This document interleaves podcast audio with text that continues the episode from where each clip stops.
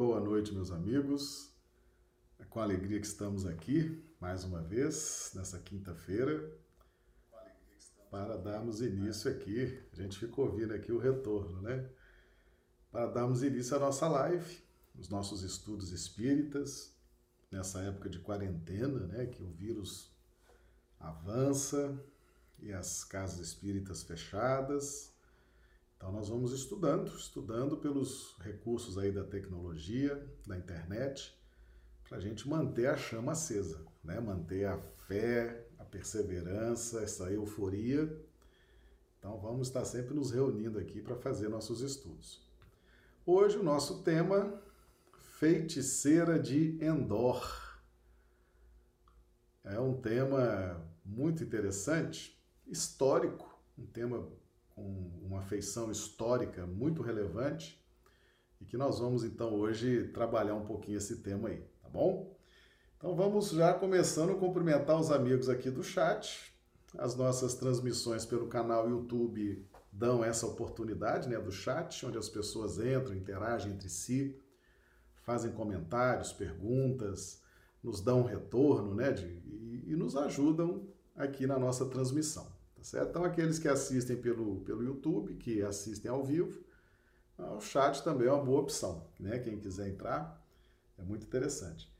Então, nosso cumprimento ao Antônio Sampaio, de Rio Branco, a Dio Bezerra, de Manaus, Amazonas, Eliette Santos, de Santa Catarina, Antônio Sampaio, Rio Branco, Rui Pinto, de Rio Branco, a Valdirene, de Ivaiporã, no Paraná, Clodomiro Nascimento, Rio Branco, Isaura Cartori, Londrina, Paraná, Josélia Barbosa, Recife, Pernambuco, André Santana, Macapá, no Amapá, Ivoneide Camelo, Rio Branco, Ranulfo Alves, Londrina, Paraná, Geralda Dávila, Rio Branco, Regina Lazzarini, Belo Horizonte, Minas Gerais, Marinalva Melo, do Rio de Janeiro, então sejam todos bem-vindos.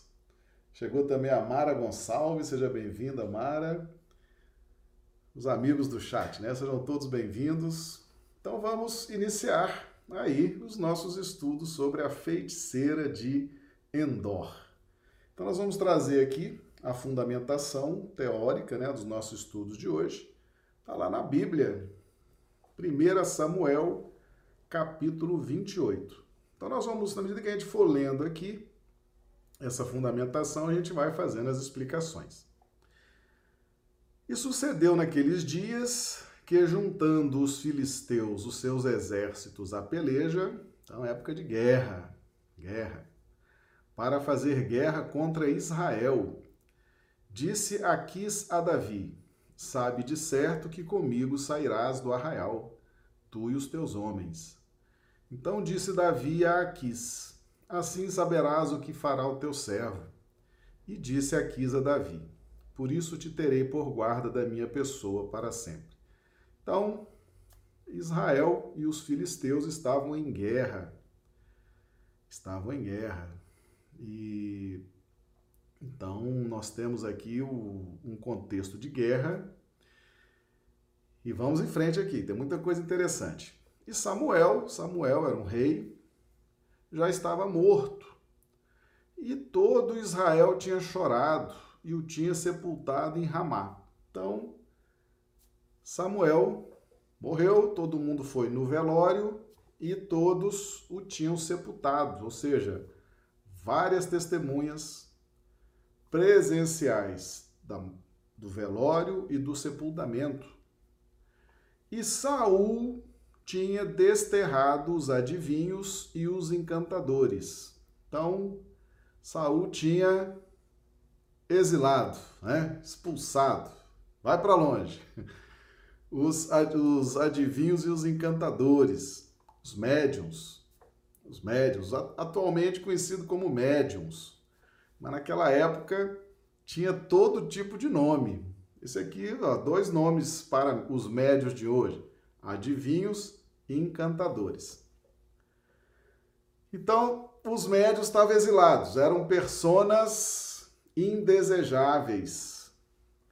Embora os círculos mais fechados de Israel conhecessem a mediunidade. Eles sabiam da existência da mediunidade como um instrumento ostensivo da lei de interdependência, mas por uma questão de política, de gestão de pessoal, de administração das massas, os médiums eram afastados, porque talvez na visão dos gestores de Israel, o povo não sabia lidar com a mediunidade, nem com médiums, nem com mediunidades. Né? Então, era esse o quadro. Guerra, o rei Samuel estava morto, todo mundo tinha velado, tinha sepultado, e Saul tinha expulsado, tinha exilado os adivinhos e os encantadores, tá certo? E ajuntaram-se os filisteus e vieram e acamparam-se em Sumem. E ajuntou Saul a todo Israel e se acamparam em Gilboa. E vendo Saul o arraial dos filisteus, temeu e estremeceu muito o seu coração. Então Saul teve medo, teve medo quando ele viu o exército dos filisteus. Vamos aqui aproveitar para cumprimentar a turma que está chegando também, a Samanta de Belo Horizonte. Bem-vinda, Samanta. Os Cibentes de Rio Branco, Bruna Bacelar, Warne de Teresina, Piauí. Todos bem-vindos.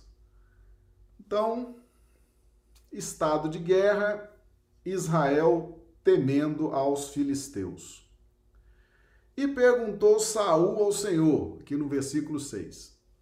Porém o Senhor não lhe respondeu, nem por sonhos, nem por urim, nem por profeta. Urim é um tipo de, de pedra, né? De, é, dependendo da posição das pedras quando você joga, é uma resposta positiva, uma resposta negativa, essas coisas.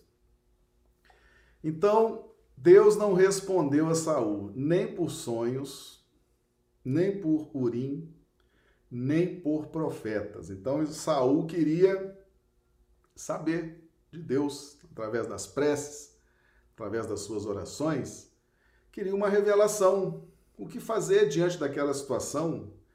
Terei a proteção divina, terei o amparo divino, serei vencedor nesta guerra, estou sendo desafiado, serei vencedor.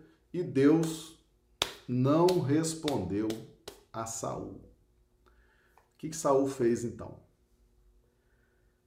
Lá no versículo 7. Então disse Saul aos seus criados: Buscai-me uma mulher que tenha o espírito de feiticeira para que vá a ela e consulte por ela. E os seus criados lhe disseram: Eis que em Endor há uma mulher que tem o espírito de adivinhar. Endor, uma cidadezinha, uma comunidade, um vilarejo. Então, lá nessa cidade tinha essa médium, médium. Só que esse nome médium, esse nome suave, esse nome lúcido. Isso é agora, depois de Kardec, tá certo? Antes era isso aqui que vocês estão vendo, ó. Feiticeira, tá? espírito de feiticeira, adivinhador, encantador, tinha tudo que é nome, todo tipo de nome. O negócio de médio é mais recente, é depois de Kardec, mas era desse jeito naquela época, tá certo? Mas o fato aqui interessante, o fato interessante é o seguinte: a mediunidade tinha sido proibida por Moisés em Israel por causa dos abusos, por causa que o povo hebreu não sabia lidar nem com médios nem com mediunidades, certo? O pessoal abusava, o pessoal não sabia o que perguntar, não tinha hora para nada, não tinha disciplina, aquilo era uma diversão, parecia um parque de diversão, você ficar ali se relacionando com, a, com os espíritos. Então Moisés proibiu, aquilo era extremamente perturbador. Nós já estudamos que Moisés veio de uma educação egípcia, dos melhores círculos de educação do Egito, E Moisés foi educado para ser um faraó, para ser um estadista, para ser um líder religioso de máxima grandeza. Então ele conhecia bem essas questões. Então Israel vivia debaixo dessa proibição, tanto para médios quanto para mediunidades. E o povo não tinha acesso, não podia se relacionar de uma forma mais, mais próxima, nem com médios, nem com mediunidades. Mas o Saul foi atrás da médium. Foi atrás. Né? Olha que interessante. É sinal o quê? Que, que Israel, os círculos mais altos de Israel, conheciam e sabiam da importância do intercâmbio espiritual. Eles não deixavam o povão, mas eles sabiam, tanto que Saul foi atrás. Ele tentou, tentou através de sonhos, ter revelações espirituais, tentou através de Urim, as pedras, tentou através dos profetas ali, mais próximos a ele, sempre havia ali aqueles profetas mais próximos dos reis. Nada, nada. Então ele foi atrás dessa dessa mulher que ele chamou, que tem o espírito de feiticeira. O que, que nós queremos dizer com isso, meus amigos? Nós queremos dizer que a mediunidade, ó, é antiga nesse planeta. Médios e mediunidades são antigos nesse planeta. Em todos os tempos da história, sempre existiu intercâmbio espiritual valendo-se da mediunidade. Nós fizemos aqui estudos ao longo dessas semanas, onde nós vimos quando iniciou essa dinâmica da mediunidade. Lá no Paleolítico, tá certo? Lá nas eras primitivas, desde sempre existiu. Circunstancialmente, houve essa proibição de Moisés, porque não havia disciplina, não havia uma teoria, não havia uma filosofia por trás daquela atividade, e a coisa era muito mais perturbadora do que edificante. Mas o que é importante a gente perceber diante desses registros históricos, lá do Velho Testamento, da Bíblia, é que médios e mediunidades e intercâmbio espiritual sempre existiu em toda e qualquer cultura nesse planeta. Tá certo? Então Saul foi atrás dessa médium. Foi lá, em Endor. Então aqui o versículo 8. E Saul se disfarçou. É, porque era proibido, como é que ele, que era o, o chefe, né, o rei, ia desobedecer? Então ele se disfarçou, vestiu outras roupas e foi ele com dois homens. E de noite chegaram a mulher, lá em Endor, lá nesse vilarejo e disse: Peço-te que me adivinhes pelo espírito de feiticeira e me faça subir a quem eu te disser. Olha, olha como eram os termos da época, né? Hoje seria assim: eu gostaria de conversar com o espírito pelo mecanismo da psicofonia, através da mediunidade, que é a expansão do perispírito em relação ao corpo físico. Naquela época, não era essa a conversa. A conversa era essa aqui, ó. Uh, peço que me adivinhes pelo espírito de feiticeira e me faça subir quem eu te disser. Na concepção deles, os mortos morriam e desciam. Desciam para algum lugar. Ou seja, a terra era um local mais elevado e quem morria ia para um local abaixo abaixo da terra. Concepção daquela época, tá certo? Então vocês percebem que o linguajar é um linguajar que até assusta, né? Até assusta. Os termos são realmente assustadores. Se a gente não traz para a linguagem de hoje, faz um transporte né, desses milênios aí para cá, a gente realmente fica assustado com isso. Peço-te que me adivinhes pelo espírito de feiticeiro e me faça subir quem eu te disser. É um negócio assustador. Mas nada mais é, nada mais é do que Saul querendo conversar com um espírito através da mediunidade daquela mulher. Simples, traduzindo para um português bem claro, é isso, muito simples. E eles já sabiam naquela época dessa possibilidade. Lá no versículo 9: Então a mulher lhe disse: Eis aqui, tu sabes o que Saul fez. Ela falando com Saul, mas não sabia que era Saul, que ele estava disfarçado. Tá? Como tem destituído da terra os adivinhos e os encantadores? Por que, pois, me armas um laço à minha vida para me fazeres morrer? Então ela ficou com medo. Né? Ela falou: ó, eu sou médium.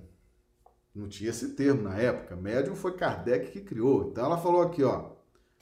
É, os, eles, os adivinhos e os encantadores, Saul expulsou, Saul exilou, Saul quer essa gente longe, tá? Por que, que você vem aqui fazer isso comigo? Você quer armar uma cilada para minha vida? Você quer que eu vá ser presa? Você quer que eu vá ser morta pelo rei Saul? Ela teve medo, teve medo.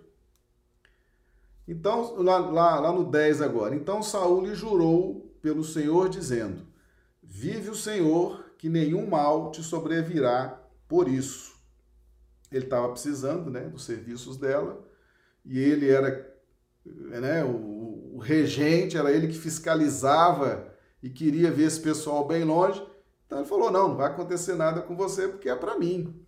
Eu sou o rei, eu, eu, né? sou eu que proíbo e sou eu que eu que autorizo. A mulher então lhe disse: A quem te farei subir? E ele disse: Faz-me subir a Samuel. Vocês lembram que lá no início, lá no início, o escritor fez questão de escrever que Samuel tinha morrido, tinha sido velado e tinha sido sepultado. E todo Israel chorou. Eu imagino assim, muita gente soube dessa morte, muita gente foi no velório e muita gente foi no sepultamento. Ou seja, a morte de Samuel era algo público e notório. Todo mundo em Israel sabia que Samuel tinha morrido, estava morto. Tá? A quem te farei subir? E disse ele: Faz-me subir a Samuel é um tipo de evocação. Está evocando. Então Saul foi evocar, ele queria conversar com o espírito de Samuel. Tá certo? E ela falou: Quem te farei subir? Ou seja, ela sabia que existe a possibilidade de se evocar um espírito. Ela sabia dessa possibilidade e sabia que a mediunidade funciona, a mediunidade existe, que o espírito se comunica pelo médium. Tá certo? Agora, isso a gente entende com essa linguagem mais moderna depois dos estudos da doutrina espírita. Vendo, pois, a mulher a Samuel, então a mulher viu Samuel, o espírito Samuel. Gritou com alta voz e falou a Saul dizendo: Por que me tens enganado?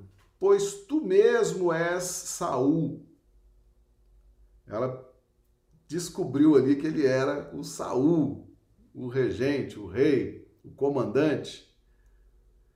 E o rei lhe disse: Não temas, não temas. Só faltou ele dizer: Eu proíbo, agora eu autorizo. Não temas. Que é que vês? Ele estava querendo conversar com Samuel, que tinha sido rei antes dele. Então a mulher disse a Saul: vejo deuses que sobem da terra. Deuses é a designação de espírito, né? Espíritos, espírito. Vejo espíritos que sobem da terra. Na visão deles, estava vindo de baixo, subindo. É coisa da cultura. Certo? É claro que a gente sabe que não, não funciona assim. Hoje nós sabemos que não funciona. E lhe disse: Como é a sua figura? Você vê que ele, Saul, não estava vendo nada. Ele foi atrás de quem tinha a mediunidade, que pudesse ver, pudesse incorporar, pudesse então, através de um médium, ter esse contato com o plano espiritual. Como é a sua figura? E disse ela: Vem subindo um homem ancião e está envolto numa capa. Entendendo Saul que era Samuel, inclinou-se com o rosto em terra e se prostrou. Samuel disse a Saul, agora já é o espírito dizendo a Saul, por meio de quem? Da médium, né? Psicofonia. Por que me inquietaste, fazendo-me subir? Então disse Saul: Muito angustiado estou, porque os filisteus guerreiam contra mim. E Deus se tem desviado de mim, e não me responde mais, nem pelo ministério dos profetas, nem por sonhos. Por isso te chamei a ti, para que me faças saber o que hei de fazer. Ele queria uma orientação espiritual, de alguém que já tinha sido rei e que poderia ajudá-lo agora no momento de guerra. Então ele veio atrás do espírito de Samuel, querendo saber o que fazer diante daquela situação. Veio pedir cons é, é, conselhos, tá certo? Então disse Samuel: Por que, pois, me perguntas a mim, visto que o Senhor te tem desamparado e se tem feito teu inimigo? Então, Samuel foi duro com Saul. Samuel foi duro. Tá? Ó, se Deus te desamparou, se Deus não te responde em sonhos, você vem perguntar para mim, para mim, porque o Senhor tem feito para contigo como pela minha boca te disse, e o Senhor tem rasgado o reino da tua mão e o tem dado ao teu próximo, a Davi. Como tu não deste ouvidos à voz do Senhor e não executastes o fervor da sua ira contra Amaleque, por isso o Senhor te fez hoje isto. Então, a conversa aqui do espírito de Samuel com Saul, através da mediunidade de psicofonia da mulher. Tá? E prossegue aqui. E o Senhor entregará também a Israel contigo na mão dos filisteus e amanhã tu e teus filhos estareis comigo. E o arraial de Israel, o Senhor, entregará na mão dos filisteus. E imediatamente Saul caiu estendido por terra, e grandemente temeu por causa daquelas palavras de Samuel. E não houve força nele, porque não tinha comido pão todo aquele dia e toda aquela noite. Então está aí o diálogo por intermédio da pitonisa até pitonisa. As, os médiums eram conhecidos como pitons ou pitonisa, no caso de mulheres, tá? Através da psicofonia da pitonisa de Endor. Então veio a mulher a Saul e vendo que estava perturbado, disse-lhe: Eis que a tua eis que a tua criada deu ouvidos à tua voz, e pus a minha vida na minha mão e ouvi as palavras que disseste. Agora, pois, ouve tu as palavras da tua serva, e porei um bocado de pão diante de ti, e come, para que, as, para que tenhas forças para te pôres a caminho. Porém ele o recusou e disse: Não comerei. Porém os seus criados e a mulher o constrangeram, e deu ouvidos à sua voz, e levantou-se do chão e se assentou sobre uma cama. E tinha a mulher em casa um bezerro cevado, e se apressou e o matou, e tomou farinha, e a amassou e a cozeu em bolos ázimos. E os trouxe diante de Saul e de seus criados, e comeram, depois levantaram-se e partiram-se naquela mesma noite. Meus amigos, está aqui a reunião mediúnica lá no vilarejo de Endor. reunião mediúnica envolvendo Saul, a médium e o espírito Samuel certo? Aí eu pergunto para vocês: mediunidade é coisa nova? É coisa que o Espiritismo inventou? É coisa que a doutrina espírita trouxe para o mundo? Claro que não. Mediunidade existe neste planeta desde as eras primitivas, médios e mediunidades. E aqui nós já estamos num estágio avançado de mediunidade, certo? Esse, esse texto foi escrito há séculos, milênios até, e já se praticava a reunião mediúnica. Não nos padrões de hoje, mas já tinha o médium, já tinha o espírito, já tinha a evocação, já tinha a psicofonia, tá certo? Já tinha um propósito, já tinha um objetivo, tá? Então, reunião mediúnica, podemos chamar isso aqui que aconteceu nesse texto de 1 Samuel como uma reunião mediúnica na Judéia há milênios, que ficou registrado na Bíblia e está aqui. Está aqui registrado para os nossos estudos. E você vê exatamente o que acontecia naquela época, é o que acontece hoje, de uma forma muito mais aprimorada, muito mais estudada, muito mais requintada, com muito mais conhecimento de causa, com muito mais objetividade, tá certo? Aí eu pergunto para vocês, qual a novidade que a doutrina espírita trouxe em termos de mediunidade no planeta Terra? Né? Se isso está registrado aqui, ó, há séculos, milênios, tá certo? Então, quando nós falarmos de médios e de mediunidades e de intercâmbio com o plano espiritual, não há por que duvidar, não há por que ter desconfiança disso. Isso existe, isso é real, está nas Escrituras e tem outras passagens no Velho Testamento que trazem detalhadamente esse processo, tá certo? Trazem detalhadamente. Então, por que, que nós estamos trazendo isso aqui hoje? Para que todos percebam.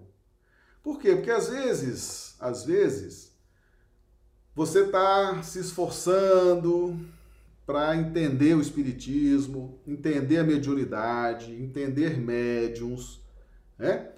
Você está se empolgando, está se interessando, está gostando, mas à sua volta tem gente que resiste, tem gente que é contra, tem gente que desconfia, tem gente que quer implantar na sua mente a desconfiança.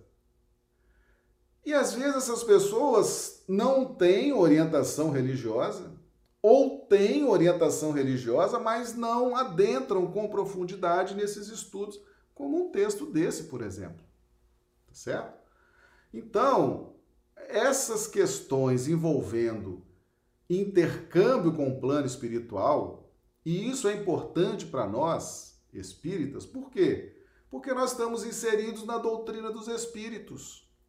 E como a doutrina é dos espíritos, ela vai chegar até nós principalmente pela mediunidade, que é um mecanismo muito eficiente, extraordinário para fazer valer a executoriedade da lei de interdependência que vige no universo.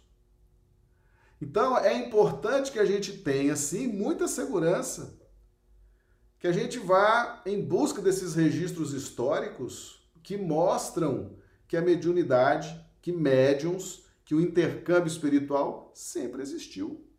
A diferença é que agora nós tivemos Allan Kardec que se debruçou sobre médios e mediunidades, elaborou uma tese extraordinária chamada O Livro dos Médiuns, e hoje nós temos uma fundamentação filosófica, doutrinária, e nessa fundamentação estão inseridos valores morais, valores edificantes.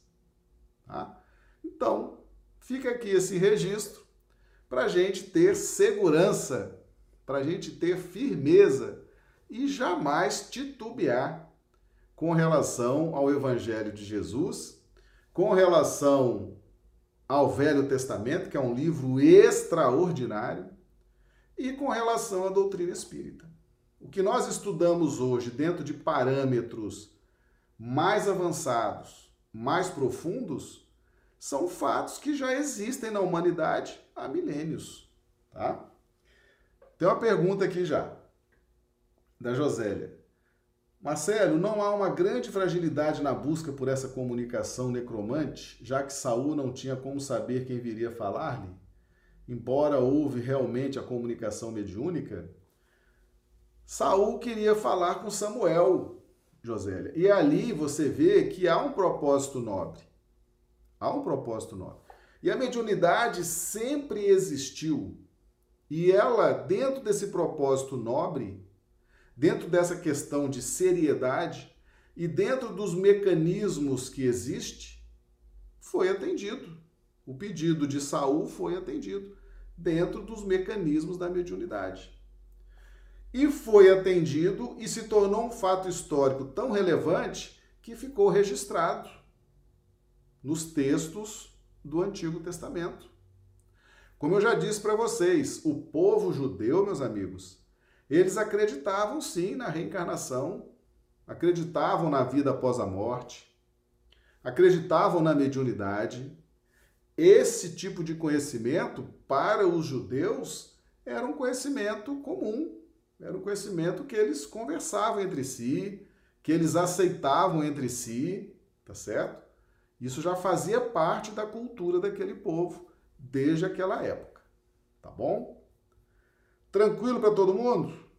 Então, se se alguém disser, não, a doutrina espírita inventou isso, inventou aquilo, não, isso está registrado, existem registros históricos é, de bastante credibilidade que estão aqui a nos fornecer esses subsídios extraordinários para a gente prosseguir firme no nosso propósito de aquisição de conhecimento, reforma íntima, dominar nossas más inclinações, tá certo?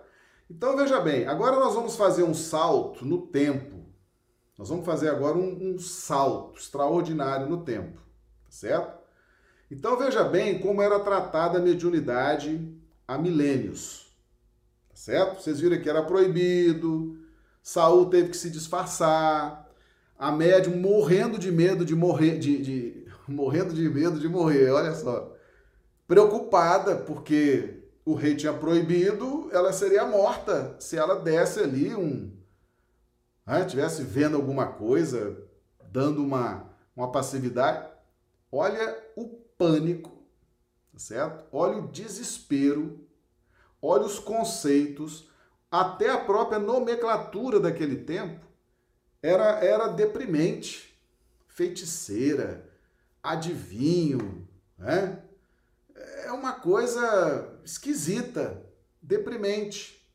Então nós vamos perceber o quanto mudou, o quanto mudou esse contexto de médios e mediunidades dessa época para a época que nós vivemos hoje. E nós vamos buscar lá no Evangelho segundo o Espiritismo, lá no capítulo 28, coletânea de preces espíritas, a prece para os médiums. Cada prece dessa, ela tem uma parte inicial, que é o seu prefácio, Kardec chama de prefácio, onde ele faz uma síntese daquele tema a partir das luzes dos espíritos, das mensagens, e depois ele traz então a prece. Qual o objetivo de Kardec elaborar essas preces? Jesus e Kardec, hein? porque Jesus já tinha feito isso com a oração dominical. E nós já sabemos que Jesus preside pessoalmente os trabalhos da doutrina espírita. Qual o objetivo de organizar essas preces em palavras, em frases, em parágrafos? É para dar inteligência ao nosso pensamento. Então, primeira coisa, você organiza o pensamento, dá uma sequência lógica e depois você impulsiona esse, esse pensamento no mecanismo da prece, que é a sua relação com o Criador. Então, para eu me relacionar com o Criador, eu tenho que ter organização. É o que a doutrina espírita está nos ensinando, tá certo? Eu não posso chegar para Deus, começar a me relacionar com Deus, Pai nosso que está no céu, Ave Maria, o Senhor é meu pastor, o Senhor fazer de mim isto. Que isso? Não é assim que a gente se relaciona com Deus, não. Uma perturbação. A prece tem por objetivo pedir, agradecer e louvar. eu preciso organizar dentro de questões que possam efetivamente fazer com que a minha prece seja inteligível, que eu possa sentir. Os espíritos não, não falam para gente, olha, o mais importante é você sentir a prece, é você ter sentimento nessa prece, é você colocar os, né, o seu sentimento. Como é que você vai sentir se você não organiza o seu pensamento? Pai Nosso Ave Maria, o Senhor. Isso é sentir alguma coisa ou isso é desespero? É? Então é muito importante organizar as ideias. Organizou as ideias, organizou o pedido, organizou o agradecimento, organizou o louvor. Agora eu vou pegar essa organização e elevar para Deus, tá certo? Para que eu possa sentir tudo aquilo que eu estou fazendo nesse momento de interação com o nosso Pai. Então vamos direto na prece. Deus onipotente, permite que os bons espíritos me assistam na comunicação que solicito. Porque se Deus não autorizar, não vai ter bom espírito não, viu? É tudo submetido à vontade do Pai. Preserva-me da presunção aqui, já está organizando o pensamento. Humildade para o médium. Preserva-me da presunção de me julgar resguardado dos espíritos maus. Meus amigos, o que tem de médium falando assim, não, eu tenho o corpo fechado eu tenho o corpo fechado, nada de mal vai me acontecer, obsessor aqui não tem vez. Não tem? Às vezes a gente não vê algumas pessoas assim. Pois é, falta de humildade. Né? São os primeiros a cair nas fascinações, nas obsessões. Então, primeira coisa que Jesus e Kardec estão ensinando aqui para nós: humildade. Doutrina dos espíritos, intercâmbio com o plano espiritual, você tem que estar preparado para lidar tanto com os espíritos de luz, quanto com os espíritos sombrios, espíritos trevosos, certo? Tem que estar preparado para lidar com qualquer faixa de espíritos. Então não se julgue resguardado, né? Essa presunção de que você só receberá os mentores, só os espíritos de luz estão comigo. É, isso é presunção, tá certo? Isso aí você vai cair, porque isso não existe. O trabalho envolve também espíritos inferiores, tá certo? E se a gente se achar, tiver essa presunção, a queda é rápida, tá certo? Então tá aqui, primeira organização do pensamento humildade. Que eu não me sinta, não tenha soberba, tá? Preserva-me do orgulho que me induza em erro sobre o valor do que obtenha. Hum, então, cuidado, às vezes você está achando que está recebendo uma mensagem maravilhosa, você está recebendo uma mensagenzinha muito da mais ou menos, mais para menos do que para mais. Tá? Então você pode estar tá, você pode estar tá imaginando sim que a sua relação com o plano espiritual é muito sublime, é muito superior, que as mensagens são maravilhosas. Isso é orgulho, hein? Isso é orgulho. Vamos ter calma, não vamos achar que tudo que a gente produz no campo mediúnico é coisa extraordinária, fantástica. Tem muita coisa ali que vem de espírito zombeteiro, tá certo? Então, oramos pedindo que sejamos, que não tenhamos orgulho de achar que somos infalíveis. Tá? E Kardec e Jesus continuam organizando o nosso pensamento. Então, preserva-me, preserva-me, primeiro, da presunção de me julgar resguardado dos espíritos maus. Preserva-me do orgulho que me induz em erro sobre o valor do que obtenha. Preserva-me, três, de todo sentimento oposto à caridade para com outros médiums. Meus amigos, a nossa relação com médiums, nós nunca soubemos lidar com médios nem com mediunidades, né? Então tá aqui a orientação. Como é que nós devemos lidar com os médiums? na pauta da caridade. Ah, mas que tipo de caridade? É dar sacolão para o médio? É dar... Não! Nós estudamos isso ontem. Existem várias formas, várias formas de sermos caridosos. Várias formas. Nós estamos estudando. Ontem nós fizemos um estudo sobre isso. A caridade da inteligência, a caridade do acolhimento, suportai-vos uns aos outros, ajudar, acolher, lembrando sempre que a caridade, a caridade é uma relação da criatura com o Criador. Tá certo? É uma relação íntima minha com Deus, através do próximo. Então, quando eu estiver ajudando o próximo, eu tenho que estar buscando a aprovação de Deus, que automaticamente, na minha consciência, eu terei essa aprovação e terei paz, terei tranquilidade.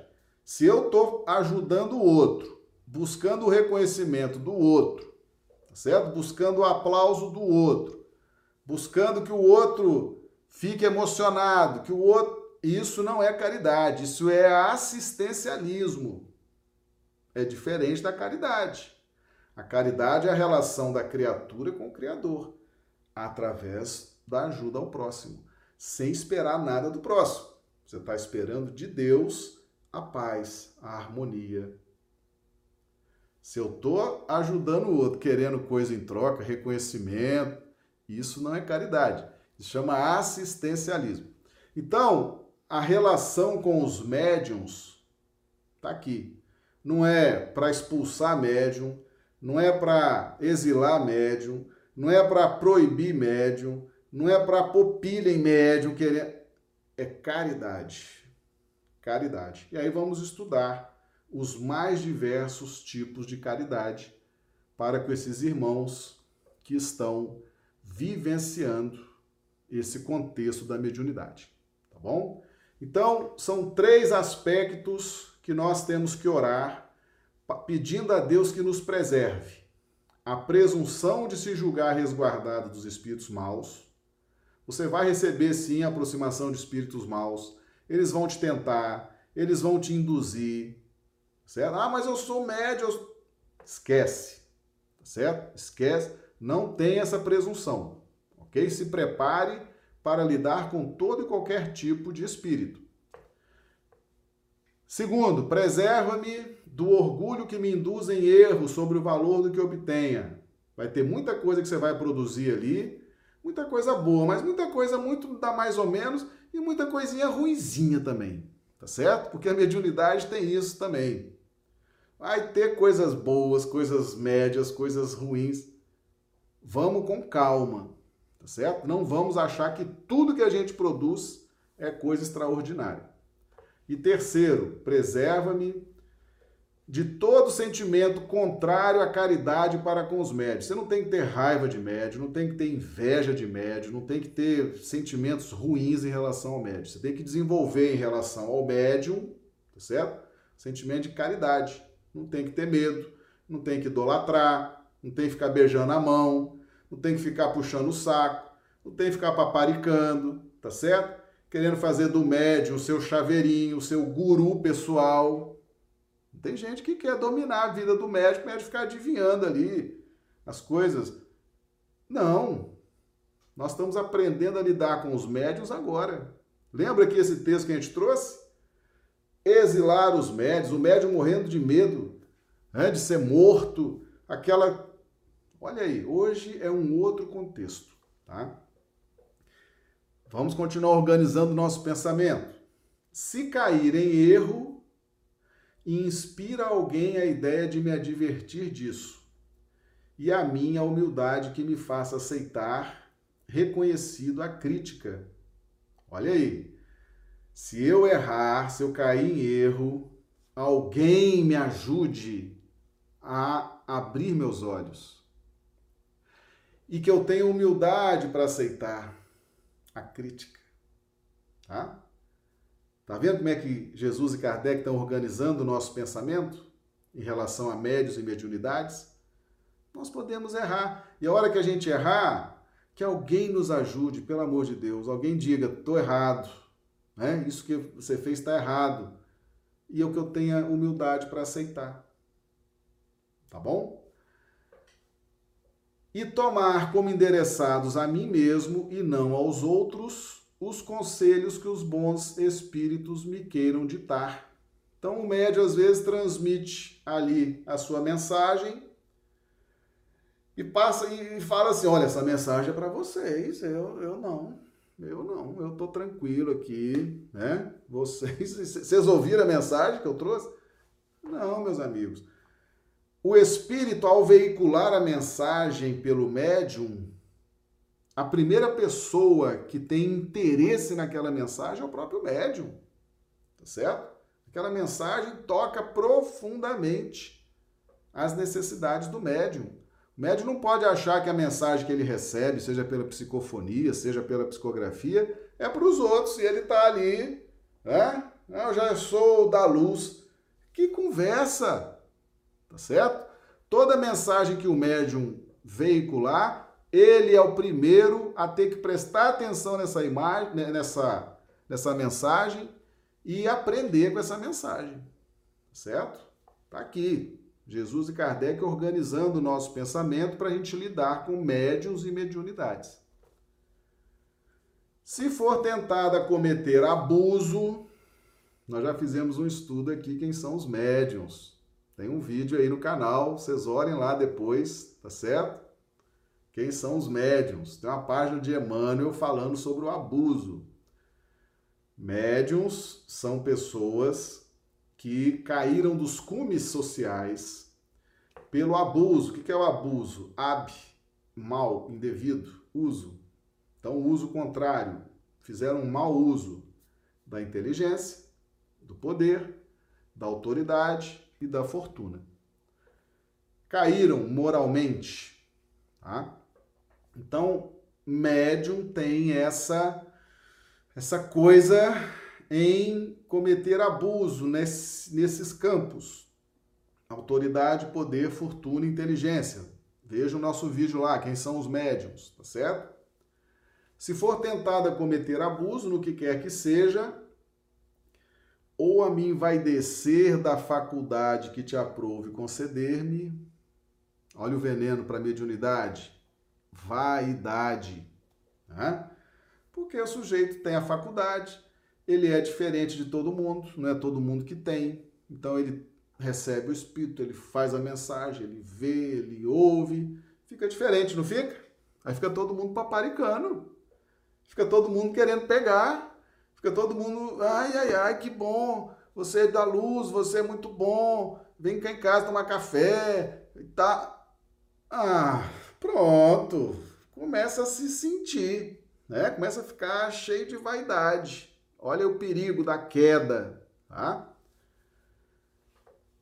Peço, ó, se for tentada cometer abuso no que quer que seja, ou a mim vai descer da faculdade que te aprove conceder-me, ou seja, foi Deus que concedeu essa faculdade, foi ele que autorizou para minha para o meu crescimento, para a minha transformação moral, para que eu domine minhas más inclinações, pelas disciplinas da mediunidade, se for tentado ou se eu me vai descer, peço que me retires, de preferência, a consentir e seja ela desviada do seu objetivo providencial, que é o bem de todos e o meu próprio avanço moral. Então, meus amigos, tá aqui. É preferível. Isso aqui organiza o nosso pensamento de tal forma que agora sim, com esse pensamento organizado, com essa linha de comportamentos, com essa linha de disciplinas mentais que Jesus e Kardec estão aqui nos dando, tá certo? Agora sim eu posso disciplinar meu pensamento, disciplinar minha mente, lançar isso no contexto da oração e elevar a Deus, pedindo proteção, amparo, né?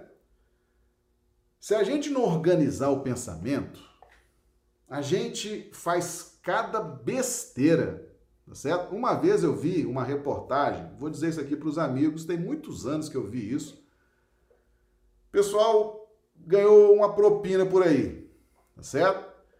Aí o pessoal reuniu numa sala, deram as mãos e vamos agradecer a Deus a propina. Ah, Senhor, obrigado por esse dinheiro, vai ser muito bom, aleluia, amém. Obrigado. Olha aí, olha aí. Hã? Que pensamento é esse? Que a gente louva a Deus para agradecer uma coisa absurda. Isso, isso é prece, gente. Isso é prece. Por isso que urge, é urgente a gente começar a estudar essas preces do capítulo 28 para a gente começar a organizar o nosso pensamento em vários assuntos da vida. Ontem nós vimos aqui a prece por uma criança que acaba de nascer tá certo? Organizando o pensamento. Hoje nós estamos vendo a prece para os médiums, organizando o nosso pensamento em relação a médios e mediunidades. Se a gente não organizar, nós vamos orar a Deus pedindo coisas absurdas, agradecendo por coisas absurdas, tá certo? E louvando de forma absurda.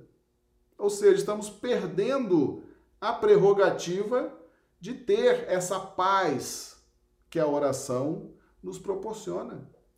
Quando você ora, quando você faz o culto do evangelho no lar, todos os dias na sua casa, aquilo funciona como um convite para os bons espíritos te protegerem. Mas é preciso que você faça as preces, faça o culto do evangelho, peça a proteção deles. É uma relação muito sublime, essa relação da prece. Tá certo? Então tá aqui, ó, capítulo 28, coletânea de preces espíritas, prece para os médios. Está lá no Evangelho segundo o Espiritismo. Tá aqui todas as dicas de como devemos lidar com médiums, com mediunidades, e como o próprio médium deve lidar com o médium, que é ele, com o outro médium, que está na mesa mediúnica, e com as mediunidades que vão surgindo ao longo da trajetória. Tinha isso aqui antes? Não tinha. Por isso que Moisés proibiu, meus amigos. Está lá no livro de Deuteronômio. Tinha que proibir. Nós acabamos de ler o texto aqui agora. Saul também proibia. Proibia. Vocês viram lá o medo da pitonisa de Endor? O próprio Saul teve que se disfarçar para ir atrás. Olha como é que está mudada hoje a situação. Hoje nós sabemos lidar com médios e mediunidades. Estamos vivendo uma fase extraordinária da nossa evolução espiritual, tá certo? Mas vamos ver aqui as perguntas do chat, que tá bombando aqui, tá? A Marinalva pergunta: Marcelo, a proibição não seria para não se negligenciar o presente? Talvez, Marinalva. Talvez você fala a proibição de Moisés, né? Porque hoje em dia não há mais essa proibição, não é verdade? Mas a proibição daquela época é porque aquilo causava uma perturbação muito grande. As pessoas passavam a noite acordada porque elas acreditavam que a noite acordada no cemitério, ali nas tumbas dos seus antepassados, era ali que viria a comunicação espiritual. Elas imaginavam que o morto estava ali junto do corpo. Então passava lá, então estava lá enterrado o corpo, as pessoas iam para lá, ficava lá, em volta, né? À noite acordado, no dia seguinte tinha que trabalhar, tinha que fazer isso, fazer aquilo, ninguém aguentava fazer nada, resistência caindo, doença vindo, né? Um... Aquilo atrapalhava a vida de todo mundo, tá certo?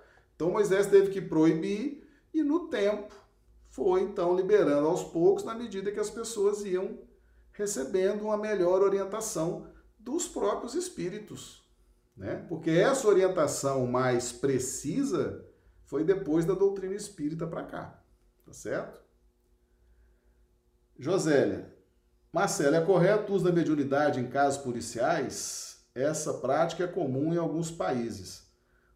Olha, eu sinceramente eu já vi isso aí em filme, né? Já vi em filme já vi séries aí, médium, não sei o quê, o pessoal ajudando a polícia a achar isso, achar aquilo.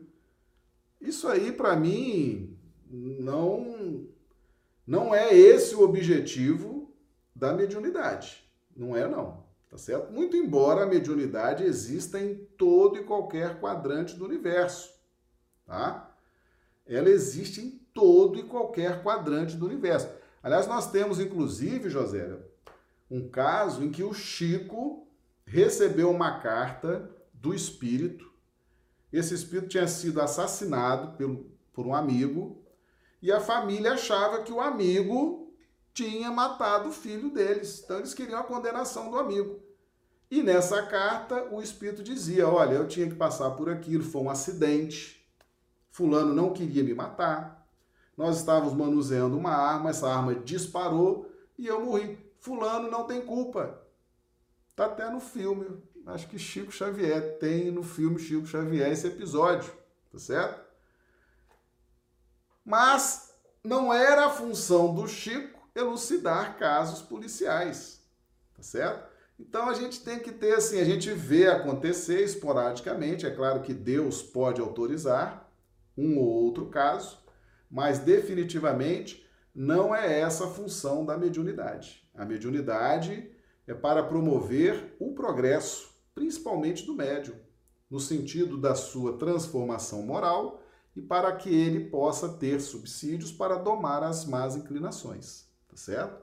Mas nada obsta, Josélia, o uso da mediunidade para essa ou aquela finalidade científica, tá certo?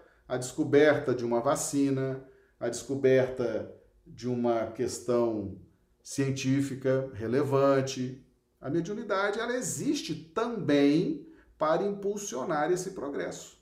Aliás, tudo que é progresso nesse planeta vem do mais alto, tá? Vem do mais alto e normalmente vem pelo mecanismo da mediunidade, tá?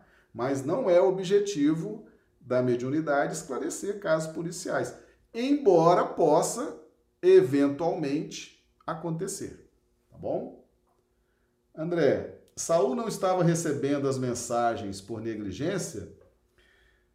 Negligência dele, né? Negligência dele como rei, como gestor. Mas o propósito de Saul, André, era um propósito muito nobre. Ele estava em guerra, ele era responsável por aquela nação e ele precisava, como, ele, como eles eram homens de muita fé, né? tinham muita fé no Deus único, eles queriam a proteção divina. Ele tinha bons propósitos ali. Agora, o que foi dito para ele naquela manifestação é que as condutas dele ao longo do tempo não o favoreciam naquele momento. Tá certo? Lei de causa e efeito. Ok? Então, mais perguntas? Não, não. Agora são aqui os, os comentários, né? Clodomiro, a mediunidade, canal de comunicação entre dois mundos, prova, entre outros, a individualidade dos espíritos e que a vida em espírito continua após a morte do corpo físico. Exatamente, Clodomiro. Então, meus amigos, vamos organizar o nosso pensamento, tá certo? Vamos lembrar que o mecanismo da prece é um mecanismo muito poderoso, muito importante, e nós devemos sim sentir cada palavra, cada frase mas antes de sentir, precisamos organizar o pensamento. Paulo já nos dizia isso, certo? É preciso que a prece seja inteligível. Eu estou me relacionando com Deus, eu não posso me relacionar com Deus em estado de perturbação, falando nada com nada, né? Começa uma frase, termina outra, para no meio. Não, organizo e elevo o pensamento. Aí eu vou ter uma potencialização dos meus recursos anímicos, né? Dos meus recursos espirituais. Tá bom? Bem, meus amigos, era isso por hoje, tá? Então nós fizemos um apanhado histórico de como era a mediunidade alguns milênios atrás, há poucos milênios atrás, e como nós já estamos vivendo a mediunidade nos dias de hoje, tá certo?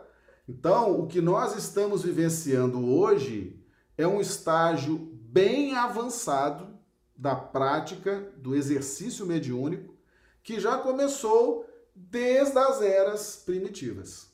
Tá bom? Mas é fundamental esse capítulo das preces porque Kardec traz vários aspectos da nossa experiência nessa vida e ele tem preces, tem organização de pensamento, Jesus e Kardec, hein? Jesus e Kardec, tá? Quem estuda, quem estuda Kardec está estudando Jesus também. E aqui organiza o pensamento, traça essa força, essa energia, essa segurança e aí caminha com mais tranquilidade, tá bom? Então tá aí esse paralelo do que era e do que é. Agora está nas nossas mãos aproveitar tudo isso e vivenciar, tá bom? Então, por gentileza, nós já estamos aqui encerrando os nossos estudos de hoje. Os amigos do chat, por gentileza, façam aqui a avaliação de vocês, se gostaram, se não gostaram, tá? Se gostaram, isso serve para nós como incentivo e responsabilidade. Você vai vendo que o grupo é forte, você passa a ter um compromisso diferenciado. Se não gostaram, a gente reajusta, né? modifica, conserta, tá bom? Os amigos que vão assistir o vídeo depois também, deixem lá seus comentários, tá bom? E nós vamos nos reunindo aqui todos os dias, nossas lives às 19h30, horário aqui do Acre, 21h30, horário de Brasília. E aos sábados, 20 horas, horário de Brasília, 18 horas, horário do Acre. Domingo estamos, por enquanto, sem realizar as lives, tá bom? Então, meus amigos, era isso, tá?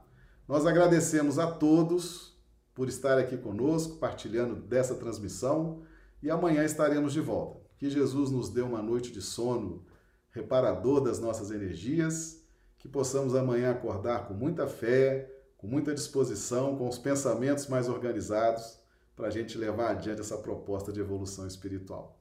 Tá bom? Muito obrigado, uma excelente noite para todos.